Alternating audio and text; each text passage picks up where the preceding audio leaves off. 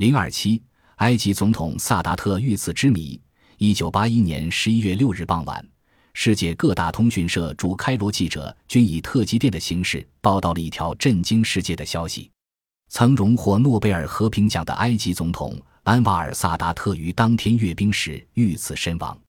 噩耗传开，世人为之惊愕。这究竟是怎样发生的呢？安瓦尔·萨达特生于一九一八年，十九岁时就和埃及前总统纳赛尔同在旧军队服役。一九五二年。七百二十三革命爆发，纳赛尔率领自由军官组织推翻了法鲁克王朝的封建统治，建立新政权。当时，萨达特代表自由军官组织发表了推翻法鲁克王朝的第一个声明，向国王发出了离开亚历山大港的最后通牒。革命成功后，他担任过部长、议长和副总统等重要职务，是纳赛尔总统的得力助手。一九七零年九月二十八日。纳赛尔总统因心脏病发作而去世，留下未尽的事业。一九七零年十月十五日，五十二岁的萨达特当选为总统，开始了他传奇般的政治生涯。在萨达特就任总统时，面临着许多遗留问题：埃及经济濒临崩溃，西奈半岛被以色列占领，苏伊士运河还处于封闭之中。更令人头疼的是，以前总统阿里萨布里为首的强大的亲苏势力。压根就不买这位新总统的账，他们手中控制着国防部、内政部、新闻部和总统事务部、人民议会和执政党社会主义联盟的领导权，时刻准备着扩大自己的权力与地位，特别是总理的职位。萨达特当机立断，任命了在国内外享有声望的穆罕默德·法奇博士为总理，同时解散埃及社会主义联盟的领导机构。进行自下而上的重新选举，萨布里等人散发传单攻击萨达特，萨达特免去他的副总统职位，并在掌握确凿证据之后将他们全部逮捕，显示出他的铁腕作风。为了解决同以色列不和的局面，萨达特准备从苏联购买武器，苏联政府也想借机控制萨达特，便于1971年5月主动约请萨达特。意欲达成双方合约，并以提供埃及所需的武器为交换条件，但是萨达特空等了一年，连苏联武器的毛都没见着，忍无可忍之下，于一九七二年七月下令将埃及境内的一万七千名苏联顾问统统驱逐出境，表现了独有的傲骨，在世界上引起巨大震动。苏联马上转换态度，对埃及要的武器总是有求必应。此后。萨达特将注意力转到了收复失地。一九七三年十月六日，他利用以色列的犹太人过赎罪节的时机，派出精干兵力，运用大炮、飞机和坦克发起攻击，大败以色列，从而结束了以色列不可战胜的神话，使埃及人民扬眉吐气。一九七四年，萨达特开始在外交上广泛结交，铺设新轨，主动改变同西方国家的外交格局。他先是恢复了中断八年之久的埃美外交关系，又与美国总统尼克松互访。在美国访问期间，萨达特多次发表演说，阐述埃及关于和平解决中东局面的立场和意愿，给美国人留下了深刻印象。接着，他又前往欧洲访问，同英国、法国也达成了友好合作协议。最终，埃及获得了美、英、法等国的武器援助。在美国的周旋下，埃及还同以色列达成协议，从而收回了苏伊士以东的狭长地带和西奈的最大油田阿布鲁迪斯油田运河重新开放。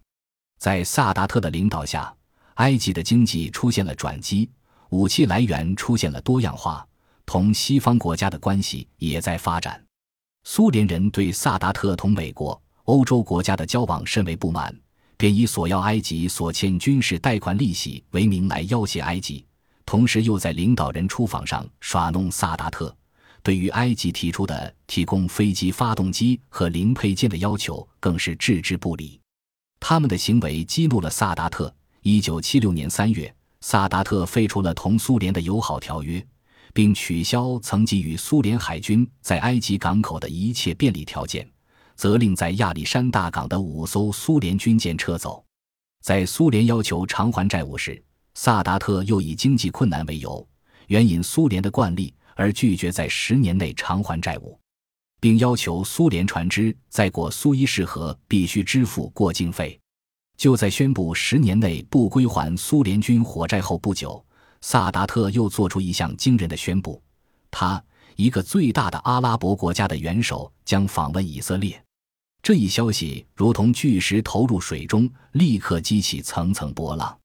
美国明确支持，苏联恼火之极，第三世界普遍赞同，阿拉伯世界则像开了锅的水，沸沸扬扬。阿拉伯人纷纷举行游行、示威、罢工。高喊打倒萨拉特！叙利亚、伊拉克、利比亚、阿尔及利亚、南也门和巴勒斯坦解放组织表示强烈反对，摩洛哥、苏丹、阿曼等国则公开支持。埃及国内意见也不一致，多数人认为这是一次外交横渡，是埃及和阿拉伯民族生活中最勇敢的历史性决定。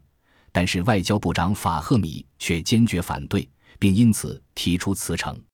在这众说纷纭的时刻，萨达特不改初衷，于1977年11月19日亲赴耶路撒冷，去和以色列直接会谈，从而打破了中东和谈的僵局。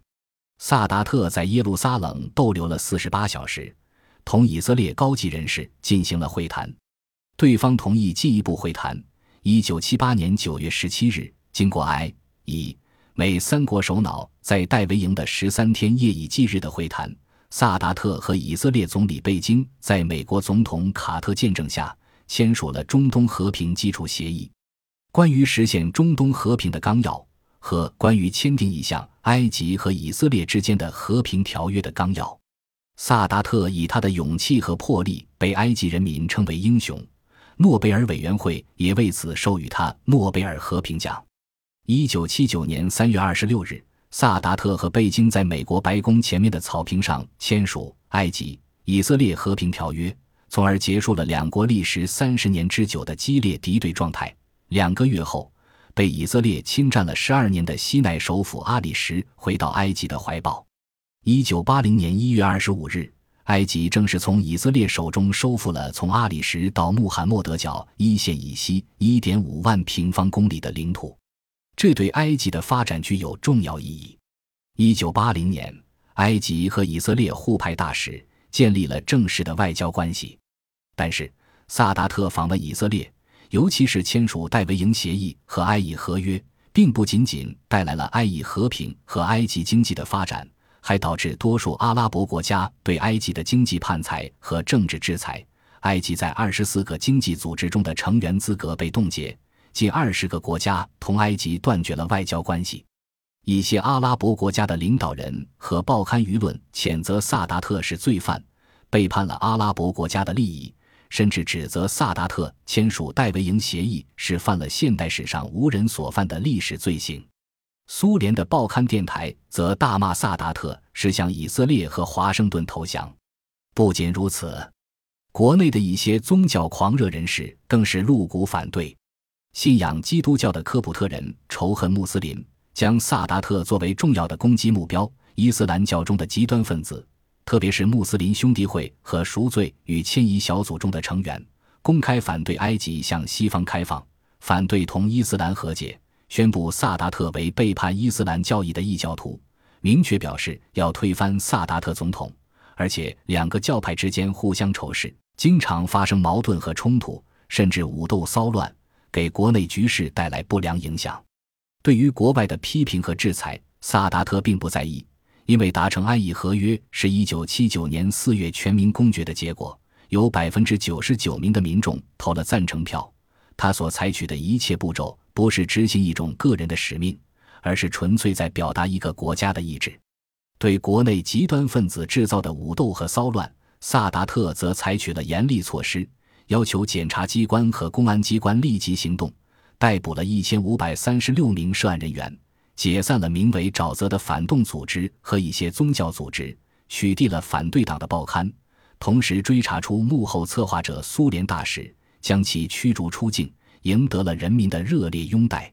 一九八一年十月六日是萨达特发动的十月战争的八周年纪念日，同往年一样。开罗将举行盛大的阅兵式。这天一早，在离开罗不远的纳斯尔城郊区，人们以为阅兵做好了最后的准备。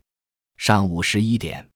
萨达特总统身穿镶有金边的蓝色陆军元帅服，威风凛凛地坐在观礼台第一排中央，左边是穆巴拉克副总统，右边是国防部长加扎拉将军。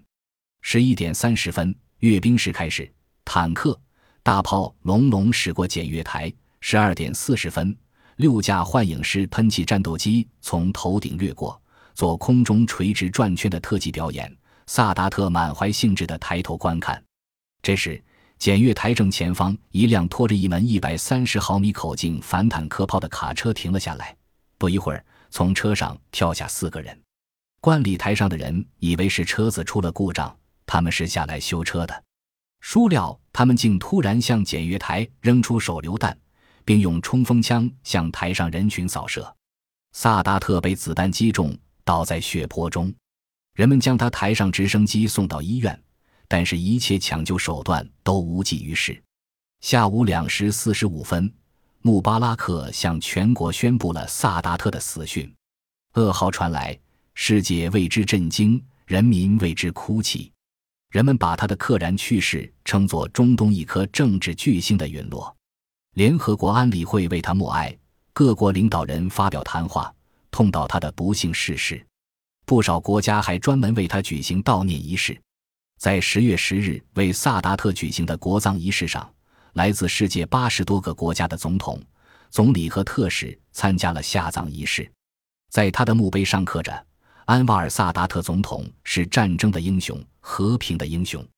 他为和平而生，为原则而死。”据了解，杀死萨达特的四名凶手有一人被当场击毙，三人受伤就擒。他们全都是极端狂热的宗教分子。